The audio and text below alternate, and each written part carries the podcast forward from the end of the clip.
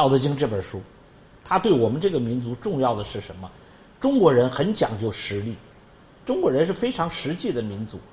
实际的民族有实际的好处可是你别忘了如果把那一面抛得太远了无的那一面 看不到无形那一面抛得太远了那他也会走向反面。